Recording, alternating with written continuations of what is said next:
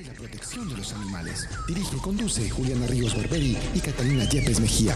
Escúchanos todos los jueves de 5 a 6 de la tarde. Ládralo por un mañana animal libre de crueldad.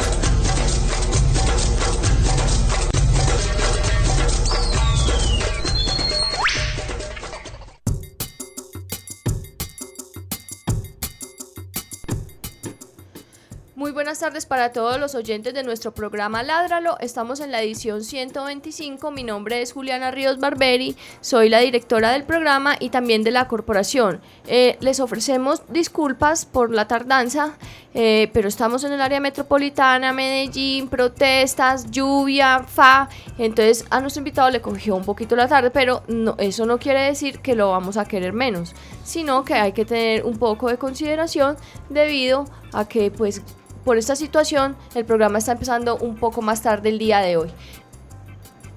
Mi nombre es Catalina Yepes, médica veterinaria de Raya y codirectora de este programa. Bueno, eh, el día de hoy vamos a hablar del tema de las aves, de la conservación de las aves en Colombia. Ya hemos tenido aquí a Ana María Castaño de la Sociedad Antioqueña de Ornitología y hay otras personas hablando sobre las aves, específicamente sobre guacamayas, pericos, sobre eh, los eventos que se hacen alrededor de la observación de aves. Pero hoy vamos a tocar el tema de la conservación de estas hermosas criaturas aladas que eh, pues enfrentan algo que no son aladas. Son los aladas. No, no saladas, aladas, que enfrentan algunas amenazas eh, como todos los demás animales de la tierra. Y pues para eso eh, tenemos aquí a Daniel Sánchez. Hola Daniel, no es Sánchez, Martínez. Martínez. Yo ayer decía Martín, que no me vaya a confundir Sánchez o Martínez. Martínez. Bueno, Martínez, perdón. Hola, sí. Hola Daniel, ¿cómo, estás? Bienvenido. Muchas gracias. Bueno, no, mi nombre es Daniel Martínez. eh, Sí, la idea es hablar un poquito pues como de, de qué son las aves y, por qué son importantes, por qué están amenazadas y digamos qué se ha hecho pues como en todo el país y a nivel mundial un poco y a nivel regional.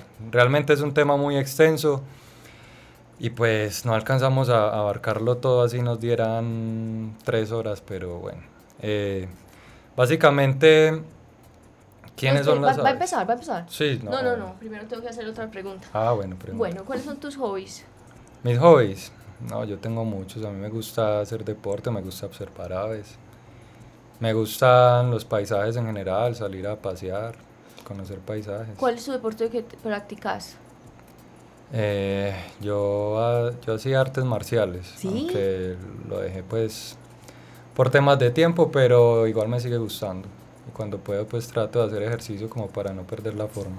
Bueno, ¿y cuál fue la última película que te viste? Ay, pucha. Tengo tan mala memoria para eso.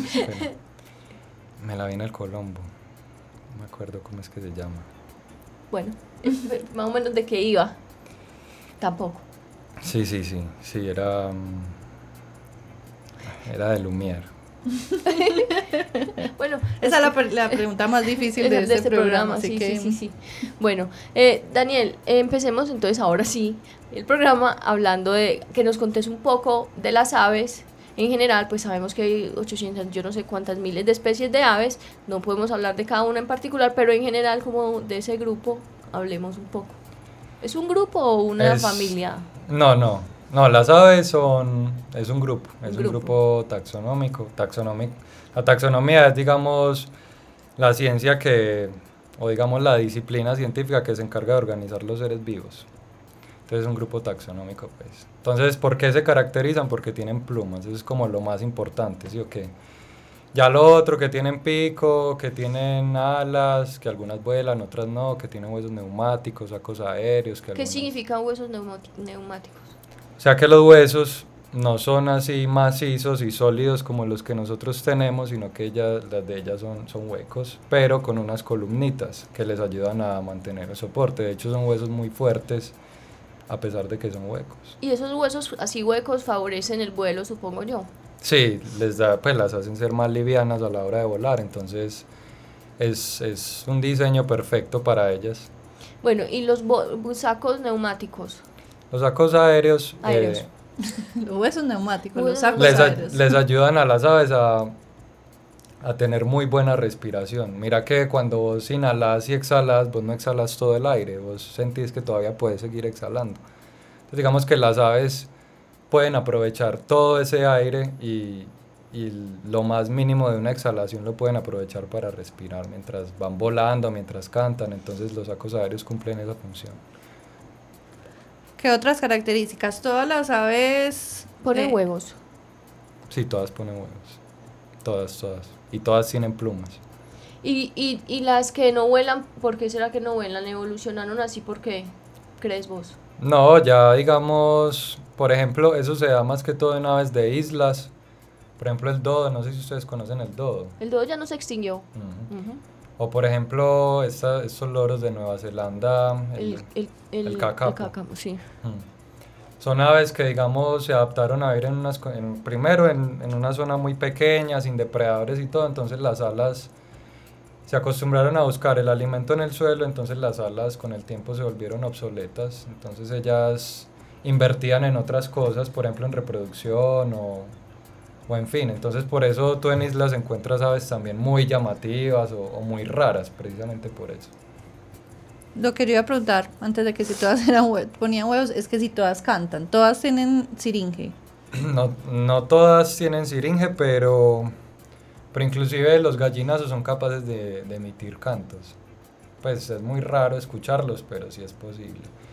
Pero digamos que, que en la mayoría sí hay siringe y, y en algunas la siringe es algo supremamente desarrollado. Por ejemplo, los loros, los colibríes, muchas aves canoras. Entonces es también interesante eso. Esas son las particularidades que las hacen diferentes de los Sí. otros grupos. Hablemos un poquito sobre la importancia de ellas en, en- en el ecosistema. Bueno, las aves en general pues han, ten- han estado muy ligadas a, a la historia humana, ¿cierto? Culturalmente, por ser animales domésticos, porque son fuente alimenticia, en fin. Pero también, digamos, en el ecosistema, las aves, por ejemplo, tienen una relación muy estrecha con las plantas y muy bonita. Entonces tú vas a los bosques y encuentras un montón de diseños de plantas que son polinizadas por aves. Incluso aquellas plantas que son polinizadas por aves, hay algo muy curioso y es que la mayoría tienen colores como rojo, naranjado, amarillo. Y las aves pueden ver en el espectro ultravioleta. Pero esas flores no reflejan el espectro ultravioleta a pesar de que son visitadas por aves. ¿Por qué pasa eso? Resulta que es que los insectos también ven el ultravioleta. Entonces, cuando los insectos ven una flor así súper llamativa, van a polinizarla. Entonces, el hecho de que esas flores no sean llamativas significa que van a ir solo las aves a buscarlas y no los insectos. Entonces, digamos que por eso es interesante que, que no emitan el ultravioleta, pero que tengan colores fuertes que las aves sí puedan ver. Bueno, además de visitar las flores y las labores de polinización, mm, también pues la dispersión de semillas, eh, el control de plagas, eh, plagas pues desde insectos hasta animales muy grandes, roedores, en fin.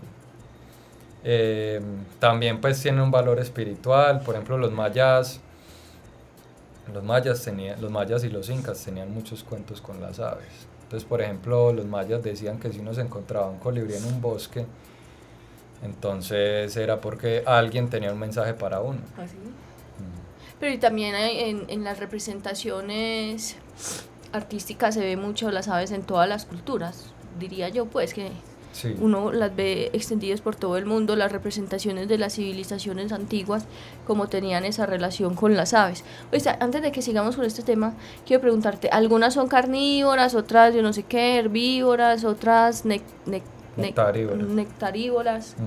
Sí, ellas tienen muchos hábitos. Hay algunas folívoras, o sea, que comen hojas. Y son aves que se encuentran en la Amazonía. Les dicen, les dicen pavas hediondas. Y les dicen así porque como comen hojas, las fermentan y huelen muy maluco. Entonces, Ah. por ejemplo, los indígenas no se las comen. Pues, o las comunidades en general en la Amazonía no se comen las pavas hediondas. Un tiquete a la Eso salvación. la salva decir yo. Tiquete a la salvación. Bueno, continuemos con el tema.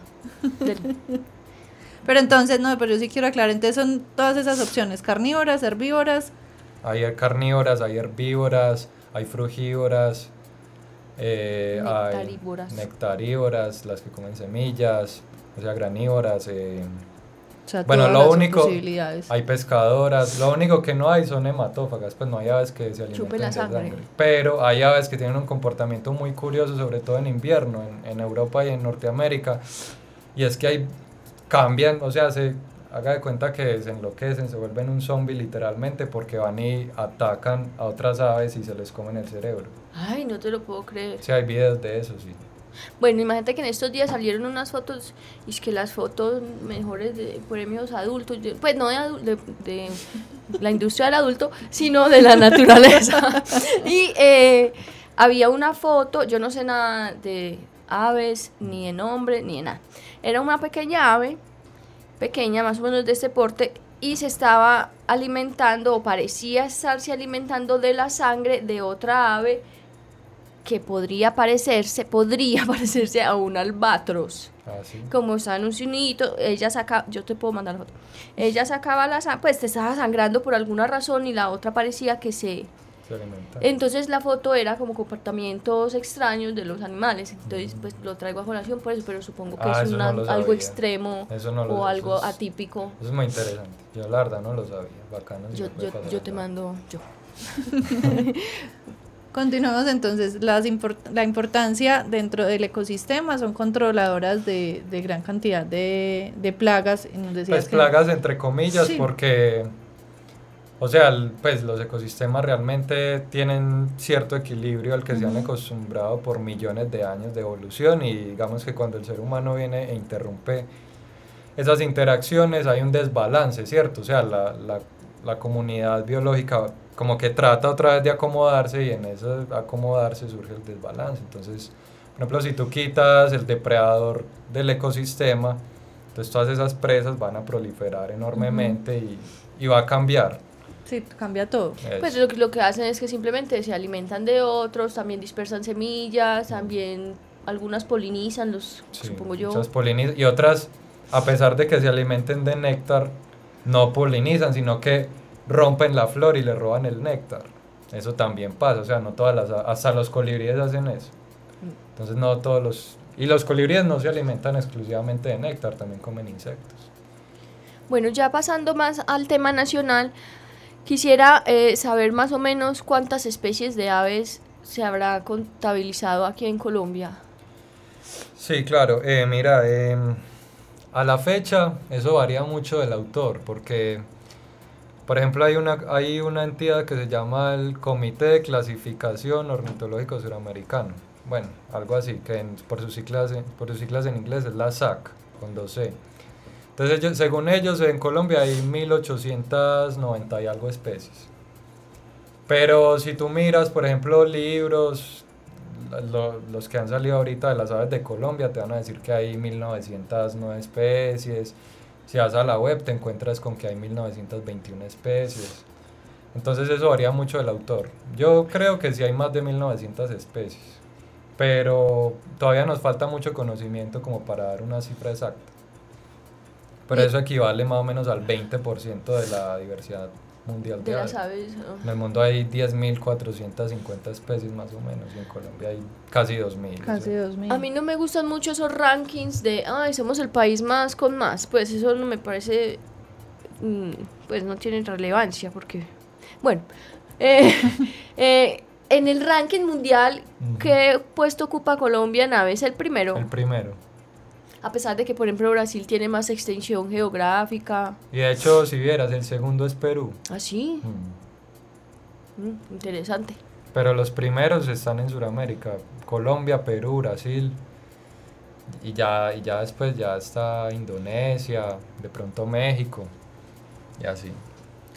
Antes de que comencemos a, a explicar un poquito el tema de la conservación, contémosle a los oyentes cuáles son esas amenazas eh, que sufren las aves, pues yo creo que a nivel mundial, pero pues enfoquémoslo un poquito más a- a- en nuestro país, cuáles son las amenazas de extinción.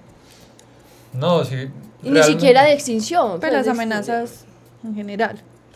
Sí, realmente, a ver, eso es replicable en todo el mundo porque si tú vas a cualquier país tropical, en África o en Asia, te encuentras con los mismos problemas, comunidades pobres, gobiernos que no invierten en las comunidades, las comunidades tratan de aprovechar los recursos naturales para poder subsistir y entonces por toda esa presión, no solo de las comunidades, sino también de empresas extranjeras que llegan a, explotar los recursos. Entonces, digamos que la mayor causa de amenaza en general para los países tropicales, incluyendo Colombia, es la destrucción del hábitat natural. Según estimaciones de WWF y la Unión Internacional para la Conservación de la Naturaleza, pues el 85% de las especies que se encuentran amenazadas es a causa de la pérdida de hábitat. Y es algo pues que está sucediendo día tras día en Colombia, por ejemplo, los departamentos con más deforestación, ¿cuáles son? Antioquia. Antioquia. Antioquia es uno, sí. Y no sé. Y no sé, yo Caquetá. creo que Antioquia Sí, como allá por los llanos orientales. Caquetá y Meta y Antioquia. Antioquia se lleva los primeros lugares antes, ya no tanto porque ya la forma en la que se está tumbando el Amazonas es Es implacable. ridícula. Sí, Estaba leyendo en esos días un artículo que salió esos en la prensa que une un estadio de fútbol cada no sé cuántos segundos. Sí. Pues cada, es, Ay, es no. ridícula la tasa, pues como que dieron ahí el dato. Yo decía, ay Dios mío. y, y hay que ver por qué. Entonces, pues realmente las causas son muchas, pero la principal es la expansión de la frontera agropecuaria. Por lo menos aquí en Antioquia es así, es la expansión de la frontera agropecuaria la mayor causa de deforestación. Hay otras que vienen después, por ejemplo, sí, los cultivos ilícitos, la minería ilegal, en fin, pero la mayor es, la, es eso.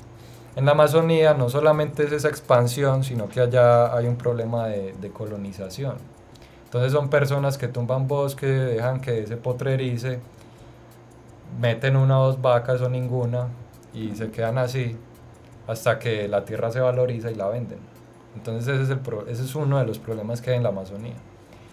Y que digamos que sí, también hay intereses internacionales, porque la Amazonía pues tiene muchas riquezas, no solamente biológicas. Pero pues los intereses ahí son como contradictorios, pues. Sí. porque- Ujú. Y un problema es que Colombia no, no tiene una forma muy eficiente de controlar la deforestación. Entonces es algo bien complejo, pero bueno, igual, igual hay zonas que se conservan relativamente bien todavía, en la región andina sobre todo. Y tristemente la región andina es la que más bosques ha perdido en toda la historia del, del país. pues. Yo, Entonces, yo hace unos, unos meses fui a, eh, aquí en el ITM, eh, se hizo un evento gracias a, pues, o- o- con la ayuda del Museo de Ciencias Naturales que hay aquí en el ITM, donde fue el profesor Callejas. Es una persona que habla mucho del tema de los bosques. Y él dijo que en 20 años o 30 ya no iba a haber bosque aquí en Antioquia. Al paso que vamos en la deforestación en la que estamos, eh, no iba a haber bosque. A mí ese dato a mí me pareció muy impresionante y se lo fui, se lo corroboré a él y le dije, ¿cómo así que en 20 años? Me dijo, sí. El, el- la tasa de deforestación es tal que nosotros en un tiempo ya no va a haber bosques aquí. Las montañas van a estar peladas y uno sí ve porque es que la expansión urbana cada vez es mayor. Sí, igual no es tanto la expansión urbana, sino sí la expansión de la frontera agropecuaria. Todo, o sea, hay quemas todos los días en Sí. Antioquia. Aunque yo no soy tan catastrófico de pensar eso, pues, pero Vos sos de los optimistas. sí, yo soy una persona optimista. y yo creo que sí vamos a tener bosques en 20 o 30 años. Pero sí se va a perder mucho bosque, sobre todo en la Amazonía. Eso sí, eso sí, a esas cifras sí les creo más, a la, a la deforestación en Antioquia. Pero Ay. entonces, ¿qué vamos a hacer? Ay, no, pues es que hay, hay, hay varios, o sea, la deforestación realmente es un, es un tema muy complejo que tienen que controlar las autoridades ambientales y la policía. Entonces, la- una autoridad ambiental no puede judicializar a la persona que tumba o quema un bosque. Realmente eso lo hace el, es el policía, pero la autoridad sí tiene la facultad de sancionar.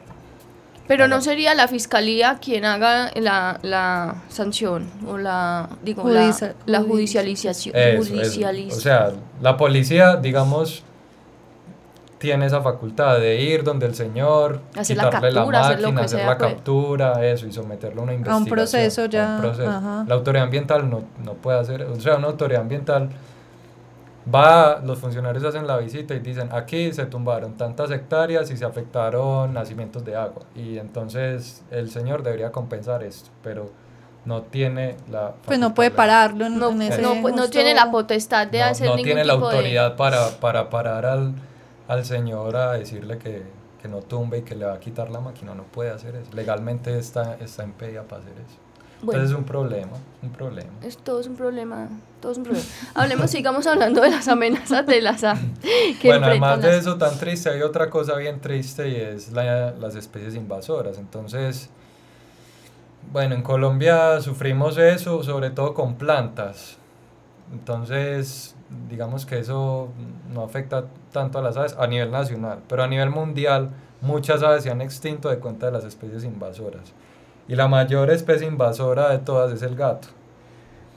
Entonces los gatos que llegan a las islas se aprovechan, se acuerdan que ahorita les decía que muchas aves no de islas no, vuelan. No vuelan. Y no tienen los comportamientos para defenderse o, Pues es que ni, posiblemente ni los reconocen al comienzo. Por eso no lo reconocen como un depredador. No, les parece curioso, ah, pues un gato muy bonito.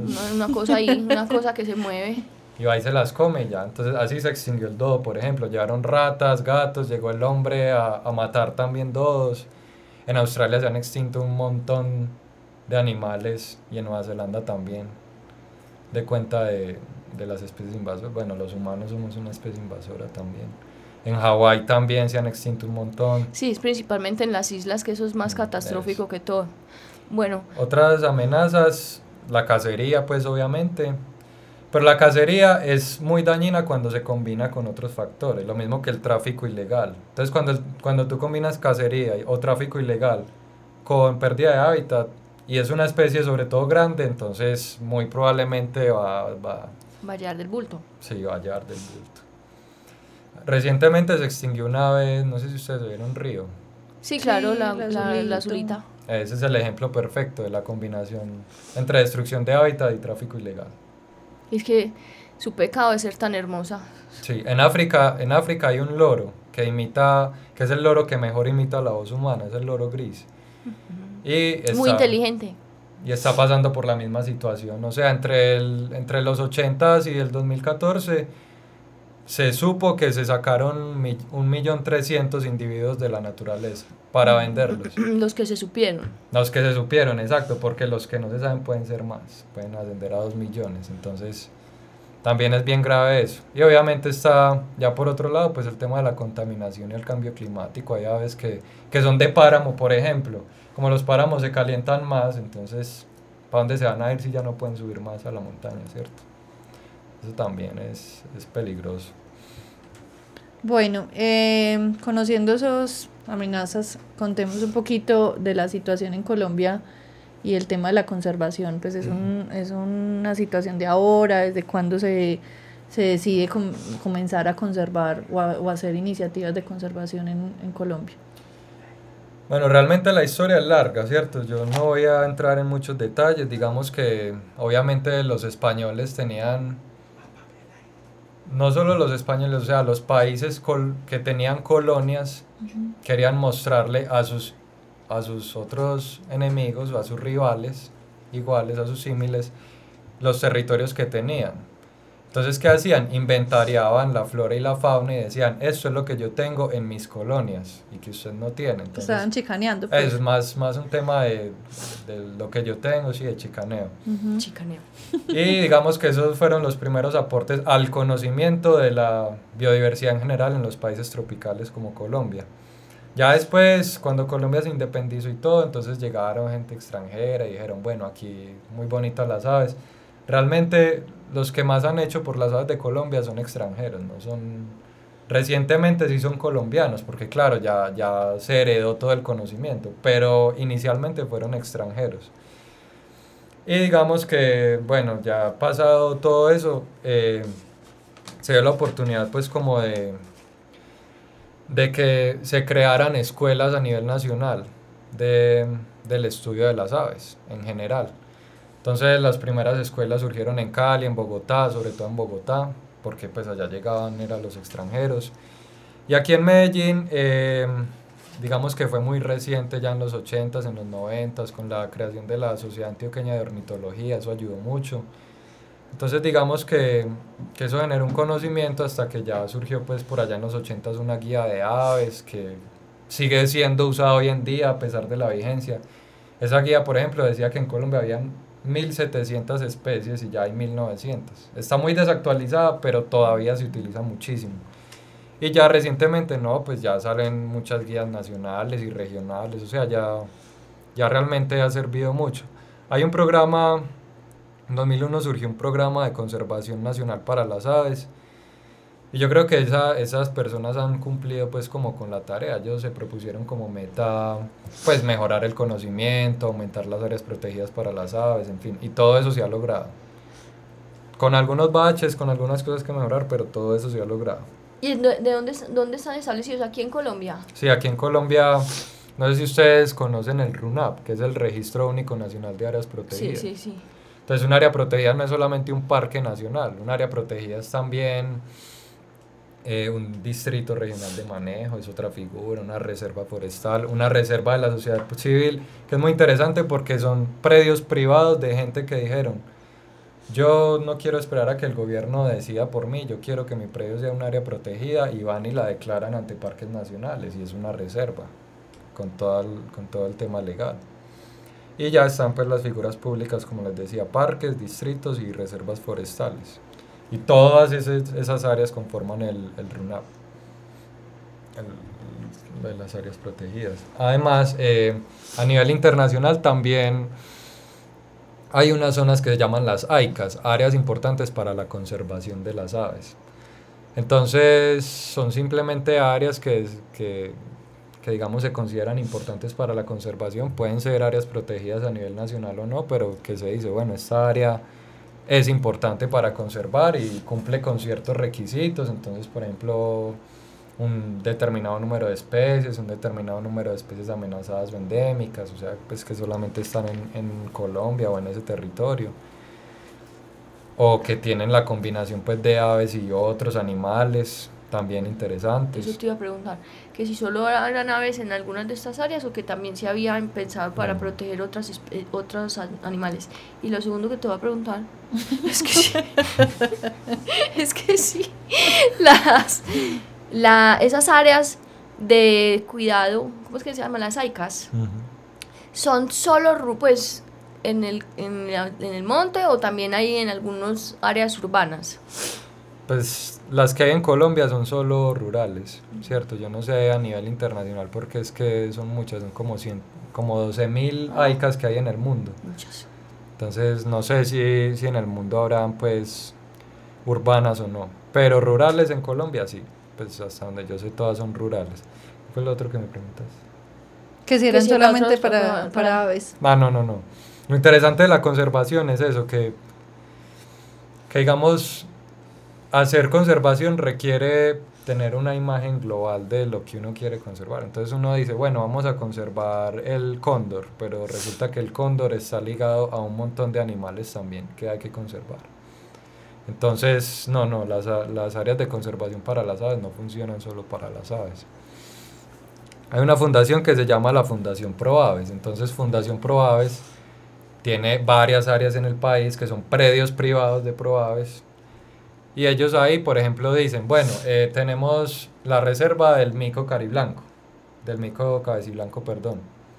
Eh, entonces, mencionan ahí las especies interesantes que cuidan. Entonces, por ejemplo, tienen el mono cariblanco, el mono araña eh, y varias especies de aves que ellos enumeran.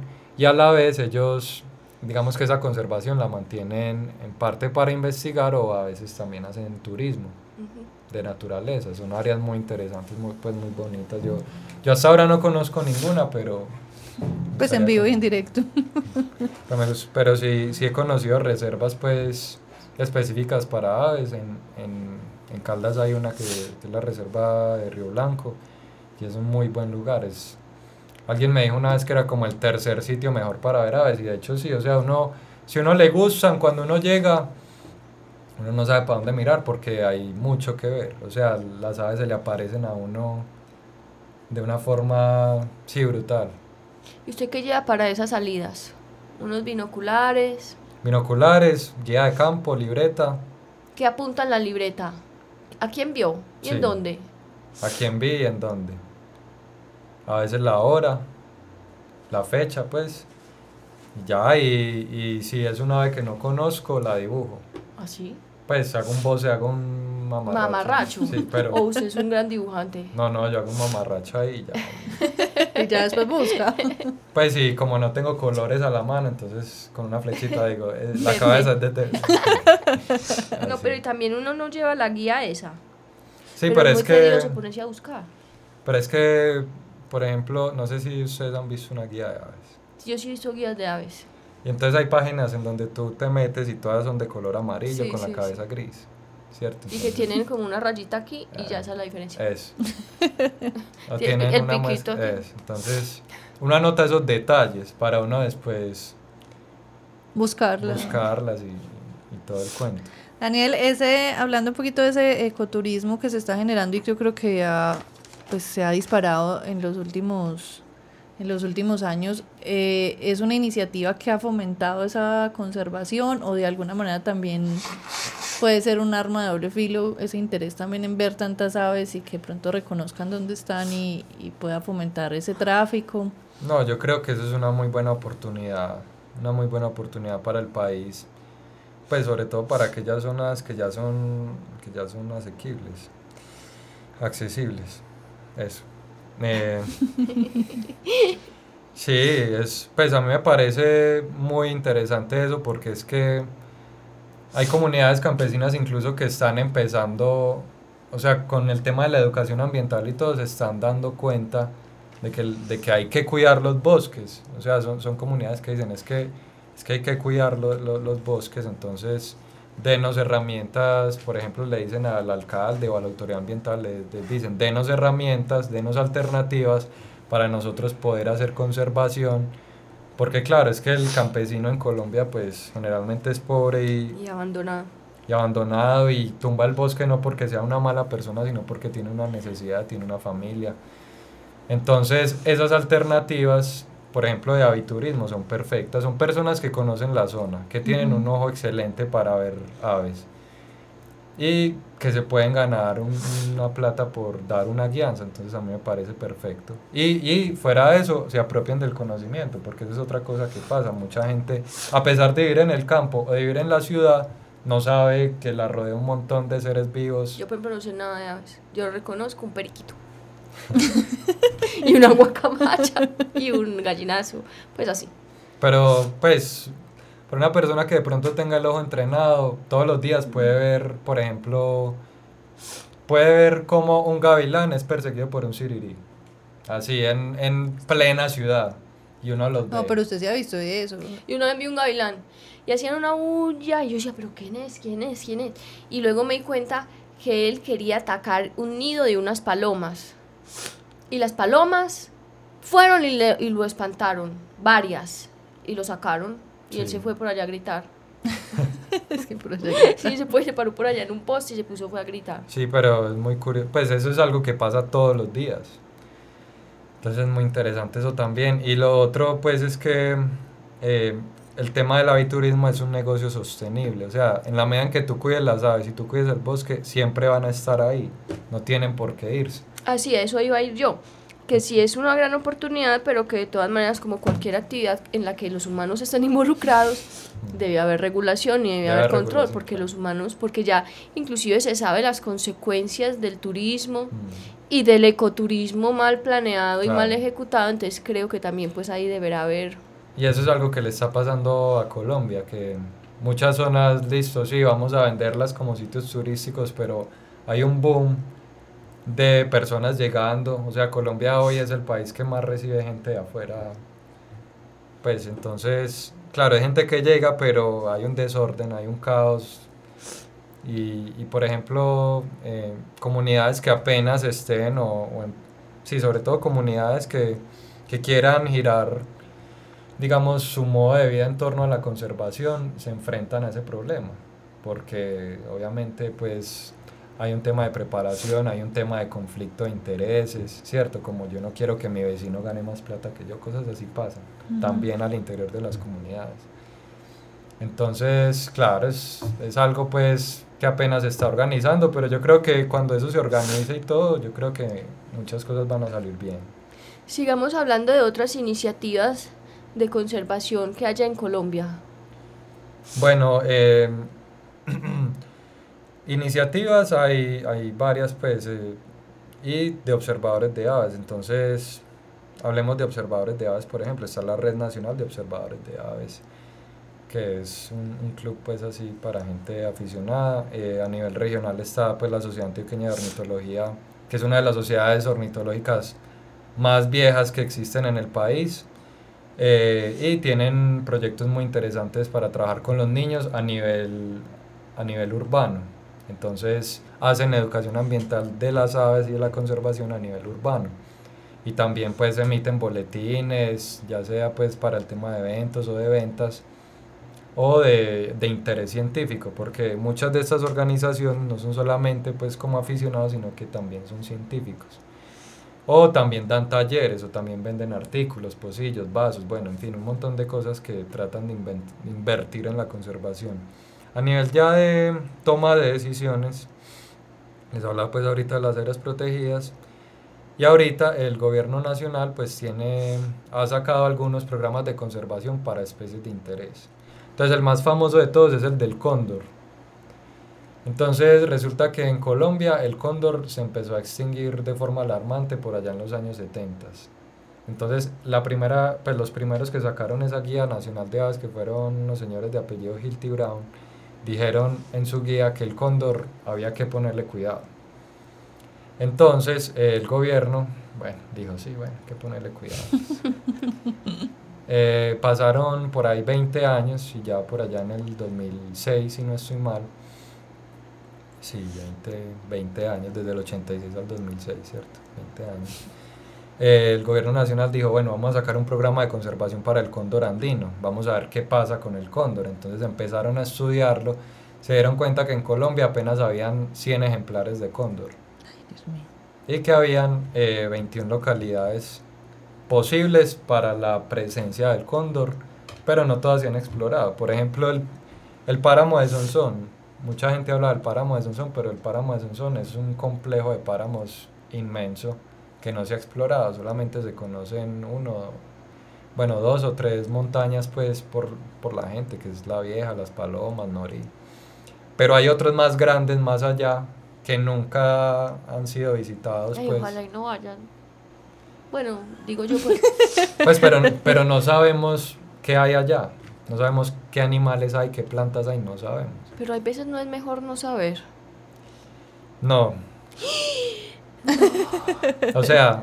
Pero es que se da la información. no, no, una, cosa, una cosa es divulgarlo y gritarlo a los. Cuatro vientos. A los cuatro vientos. Otra cosa es que, que se levante una información y el que esté curioso que la busque. Por ejemplo, el río de los siete, el chiribiquete, por ejemplo. El chiribiquete, muy bacano lo que pasa con el chiribiquete. Mejor aún que, se, que hayan personas investigando el chiribiquete.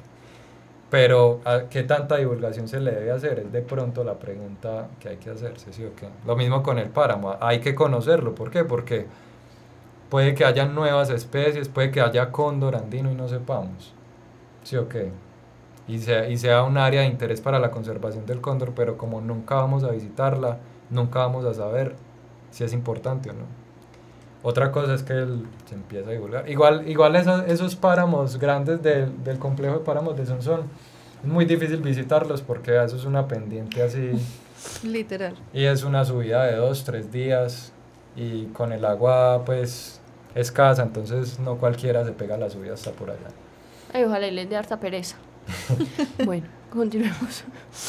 Bueno, entonces hablando todavía del cóndor, eh, entonces son aves pues interesantes que en Colombia se encuentran amenazadas es más que todo por la destrucción de hábitat. O sea, al cóndor no le gusta para nada a la gente. O sea, donde haya una vaca, el cóndor empieza a aburrirse. O donde llegue el hombre a cazar las, los animales sobre los que se alimenta el cóndor, el cóndor dice no. Chao, me fui. Chao, sí. Y es muy sensible a la, a la destrucción del hábitat. Entonces, si abren un potrero y resulta que el potrero era visitado por el cóndor, él se va, se va lejos. Y bueno, hay un conflicto que pasa no en Colombia, sino en Argentina sobre todo. Y es que eh, allá envenenan los cóndores. Entonces allá sí hay muchas, muchas de estas aves, pero allá, allá la gente del campo tiene la creencia que el cóndor llega y mata a las vacas. Entonces eh, es, una, es una mala percepción, pues, Entonces lo que hacen es que cuando la vaca está muerta, envenenan o matan una presa potencial del cóndor que puede ser una danta, un puma, pues carroña, hacen carroña y lo Y lo envenenan. envenenan. Ay, no. Entonces, por ejemplo, este año salió una noticia, 34 cóndores muertos, cosas así. Yo la vi. Mm. Ah, no, usted está muy enterada. Yo soy muy, yo soy muy chismosa, pero es porque todo el tiempo busco noticias Mm. de todos los animales, no solo de, los, de las aves. Yo me sé todos los chismes, las cosas más horribles que han pasado en la tierra, todo. Ah, madre, bueno. Llevo una carga de información bastante pesada. Eh, sería muy bueno, pues se ha recuperado el cóndor, pues ya pasamos de 100 a 150 individuos. Pero es algo. Optimismo, optimismo. No, pues es algo. Haces algo, es algo, peor es es nada. Es algo, es algo y cada individuo... No, realmente el gobierno sí, sí se ha esforzado. Pues falta más, siempre se puede dar más, pero, pero el gobierno lo ha hecho bien. O sea, con los zoológicos y todo, ha trabajado bien este tema, pues como de reintroducir individuos, de traerlos de otros países para traerlos aquí y que ellos se reproduzcan. Y, sí, y el aviario nacional hace muy buen trabajo. Pues el aviario nacional es capaz de reproducir prácticamente cualquier especie de ave que haya a nivel nacional. Por ejemplo, el pavil de pico azul, el Crax alberti, pues ellos, ellos fueron, o sea, muchos ornitólogos decían, no, esta ave es imposible de, de criar en cautiverio y ellos fueron capaces de sacar un polluelo. Con el pavil pasa otra cosa bien interesante, es una ave muy desconocida para la gente, pues la, la gente no sabe que es un pavil. De hecho, muy pocos campesinos saben que es un pavil porque claro, ya, ya está muy acabado, es una especie en riesgo crítico. Es endémica para Colombia, para toda la parte del Magdalena Medio hasta la Sierra Nevada y, y el pavojil pues como es un ave grande también, mide un 90 centímetros, un metro, casi un metro. Es Grande. muy grande, mantienen el suelo, ellas vuelan. Sí, ellas- yo pensé que no volaban. bueno, ellas vuelan, no, no tienen un vuelo muy prolongado, pero ellas vuelan también. Como esas. Mentira, no, continúe. no voy a pelar el cobre aquí. Ellas vuelan y ellas son muy sigilosas, o sea, ellas sí están adaptadas a los depredadores, entonces lógicamente le tienen miedo al ser humano, no solo al jaguar, al ser humano también. Pero, pero hay veces que como son tan grandes, se dejan ver muy fácil de la gente, entonces los cazan mucho, como son aves grandes requieren bosques muy grandes, entonces también cualquier afectación mínima del bosque los va a afectar. Y digamos que el gobierno no le ha parado tantas bolas, o sea, si han dicho como sí, hay que cuidarlo, pero bueno, no, lo han cuidado. Entonces, aquí en Antioquia también es muy interesante que la sociedad antioqueña se haya puesto pues como la 10 a trabajar con el Paujil. Sigue haciendo falta más trabajo, sí, falta más investigación, saber dónde están, porque no sabemos dónde están los paujiles. Hay una, hay una reserva de probables que tiene paujiles, pero, pero ya pues se sabe que están allá y de pronto en los bosques así del, nor- del nordeste o del norte antioqueño o del oriente, pues de toda esa región de, del NUS hasta, hasta Mechí. Pero, pero es muy poco el conocimiento que se tiene, entonces sacar una estrategia de conservación del paujil es, es, es otro reto también, ¿no? Y, y en general, o sea, en Colombia hay cerca de 140 especies en peligro de extinción. O sea, sacar un plan de conservación para cada una también es algo muy complicado. Considerando que hay anfibios, hay mamíferos, hay reptiles, hay peces, hay insectos, hay plantas. Entonces, por eso les decía ahorita, la conservación tiene que mirarse a, nivel global también para optimizar recursos. Hablando un poquito más desde lo particular, pues desde lo, el diario vivir, eh, ¿qué, qué crees vos que le pueda uno, o cómo desde, desde el ciudadano de- del común podría participar en esos procesos de, de conservación? Bueno, eh, sí, la, la conservación, los problemas de conservación se deben en gran medida también a cómo nos comportamos en las ciudades. Nuestros hábitos de consumo, todo. Todo eso, así uno diga que no, todo eso, al- o sea, se acumula, se acumula y va impactando, va impactando.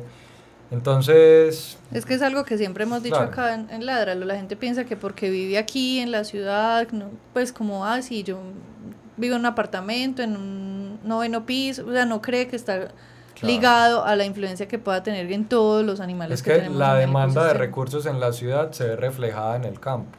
Entonces, por ejemplo, en la ciudad necesitan madera, cerámica, cemento, energía, pero ¿de dónde sacan todo eso? Del campo. Eh, un montón de cosas que tienen aceite de palma. ¿Sí o qué? ¿Sí o qué? La carne. La carne, la carne de res sobre todo. La carne de res. La carne de res. Claro, todo eso, todo eso, mucha gente dice, bueno, yo puedo ser consciente de algunas cosas, no de otras. Yo puedo, por ejemplo, evitar comprar cosas que tengan aceite de palma hasta donde yo pueda. Es un ejemplo, pues. o, decir, yo puedo evitar consumir carne de res. Pues me gusta mucho la carne, pero no quiero, no quiero nada que ver con las vacas.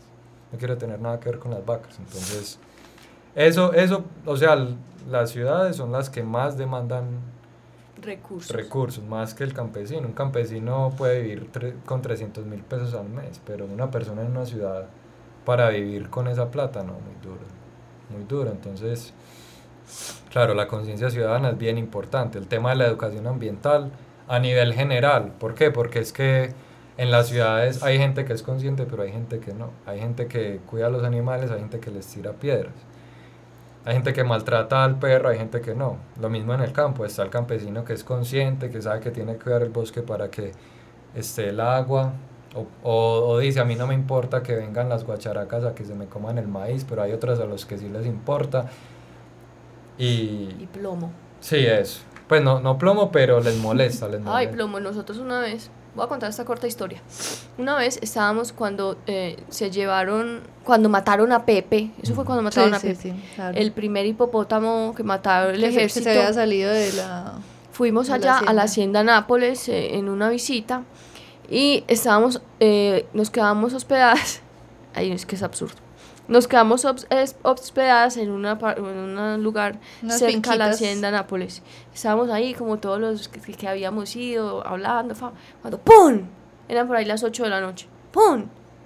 Fuimos a ver a, a 10 metros de nosotros, el campesino de la casa mató a un tigrillo porque se le metió al corral de las gallinas. Y eso pasa mucho.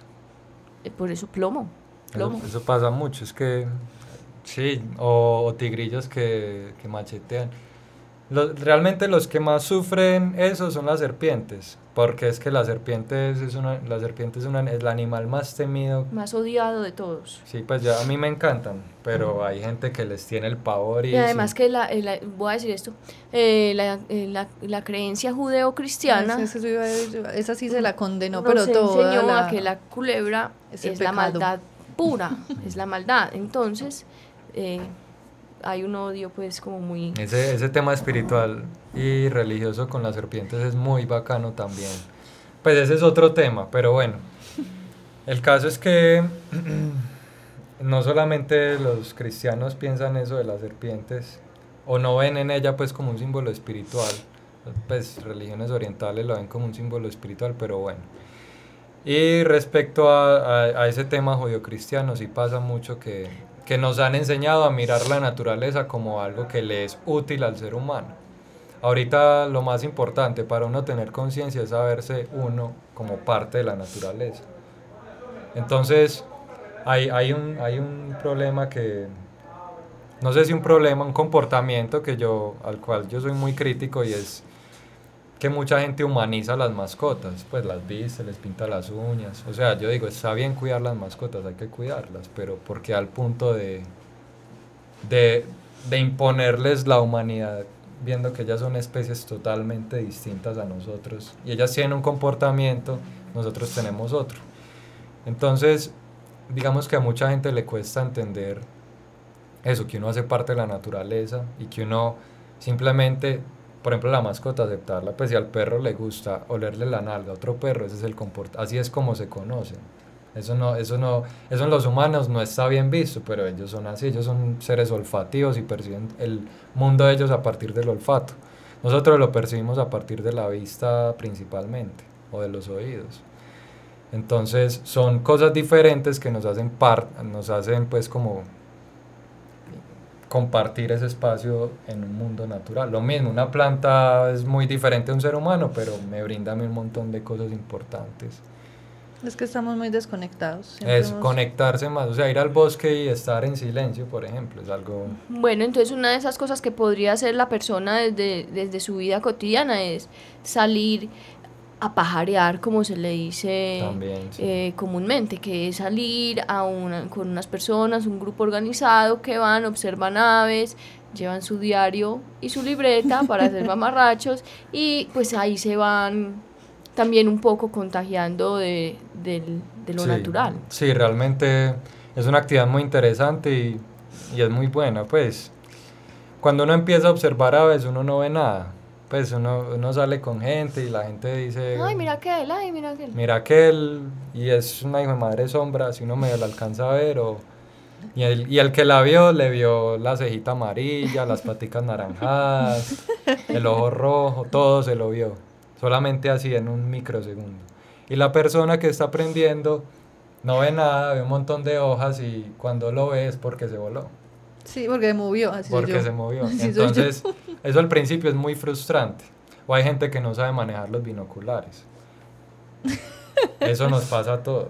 ¿Sí o qué? Pues uno, uno llega y uno, uno es con los binoculares y uno se pierde. Todo borroso, sí, todo, perdido, enfocándole el, pedazo de pelo al vecino. Se marea uno. Sí, sí, sí, sí, Pero es con la práctica. Ya al final, cuando uno empieza a coger destreza, entonces uno dice, bueno, esta ya la conozco, esta no esta ya la conozco, esta no. Entonces cada vez que uno ve una ave nueva para uno, uno siente como, como una liberación de... de adrenalina. No, no, como de serotonina, no sé, dopamina. Dopamina, sí. sí, uh, como, como cuando tú juegas un videojuego y pasas de nivel, es como...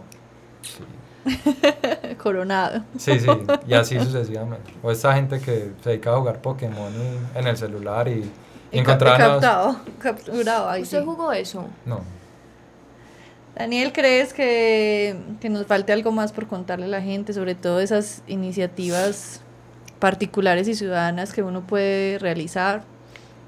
No, yo creo que sí, que la gente puede salir a observar aves en la ciudad y a las afueras de la ciudad hay muchos espacios, hay muchos bosques, el Parque Arbino es un es muy turístico, pero ese no es el bosque ideal para observar aves porque está lleno de pinos. Pero hay otros bosques como la Reserva de San Miguel o el Romeral en la Estrella o la Romera que se pueden visitar aquí mismo en la ciudad o incluso pues hacia los lados de, de Barbosa de Caldas o si, o si son personas que viven en el oriente pues también ahí por el Cerro del Capiro, en los cerros de San Nicolás se pueden ver muchas aves pues, por ejemplo, alguien que vive en el Carmen y le guste montar en bicicleta hasta la vía, hasta la Unión, le puede ir muy bien observando aves, puede encontrarse aves muy bonitas al pie de la carretera. Entonces, y si tienen plata para hacer donaciones o para comprar libros, eso también ayuda.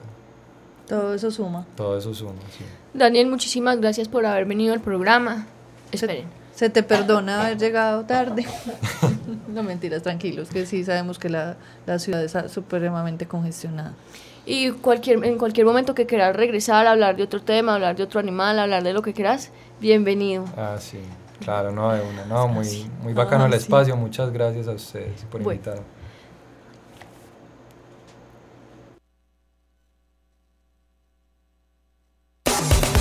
Eventos, campañas, jornadas de vacunación, esterilizaciones, encuentros, conferencias. Todo en la agenda de la semana en Ládralo.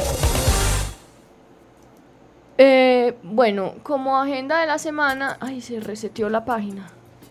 Tenemos para el día de mañana, Catalina vaya diciendo lo suyo. El primero, que yo creo que es el más pronto, es el día de mañana que vamos a estar como Raya también participando en este conversatorio, se llama Mi Albergue, un lugar adecuado para todos. No, no se llama así, se llama Mi Albergue, Un, lugar, adecuado para todos. Bueno, me faltó el, signo de interrogación.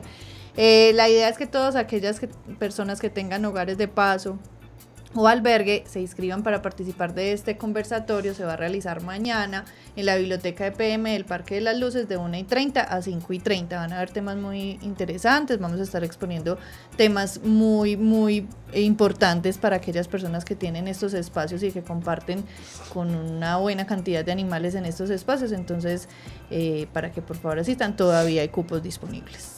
El día de mañana también va a haber una jornada de implantación de microchip en la carrera 86 con la calle 49E 55 Conjunto Residencial Calasanz, Campestre. Y el sábado en el el Telemedellín Canal Parque en la carrera 43F número 1870. Recuerden que las jornadas de implantación de microchips son un servicio gratuito de la Alcaldía de Medellín, es un programa para registrar los animales, no es un GPS ni un monitoreo. Entonces, para que aprovechen, pongan el microchip a su animal, es completamente gratis. Eh, deben llevar la fotocopia de la cédula y los servicios públicos y llegar temprano porque se adjudican algunos, pues solo algunos fichos por jornada. Y la próxima semana, el jueves 25 de octubre a las 6 y 30 en el auditorio del Planetario eh, va a estar la charla Planadas Biodiversidad Innata por Marcela Olaya Prieto. La entrada es libre. Recuerden, jueves 25 de octubre, igual se lo recordaremos dentro de 8 días en el auditorio del Planetario. Y el 24, miércoles 24, eh, nuestros amigos de defensores estarán realizando el defensor del año.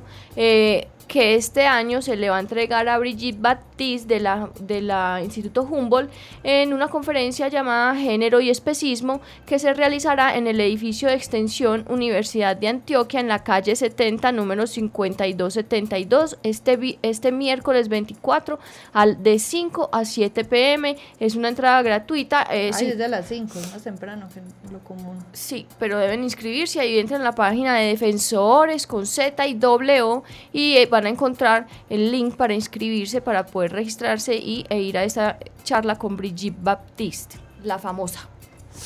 Y nuestro próximo día colectivo de esterilización se va a realizar el domingo 4 de noviembre en la sede de la Junta de Acción Comunal del barrio Belén San Bernardo. San Bernardo, se me, fue por un segundo. Eh, recuerden que en estos espacios realizamos esterilización para perros y gatos. No, los únicos animales que no se esterilizan en estos espacios específicos son los braquicéfalos, es decir, los ñatos, como los bulldog, los pug, los persa. Esos los realizamos solamente en nuestros días de esterilización personalizada que se realizan los días jueves. Bueno, Daniel, nuevamente muchas gracias por haber asistido Muchas gracias. por haber asistido al programa. Eh, a todos nuestros oyentes, al ITM por facilitarnos este espacio, a Gretel Álvarez, José Julián Villa, Carlos Pérez y Andrés Camilo Puentes por ayuda para la realización de este programa y a todos ustedes por escucharnos. Nos volveremos a escuchar el próximo jueves con otro tema de interés para los que queremos y protegemos los animales. Chao. Chao. Chao.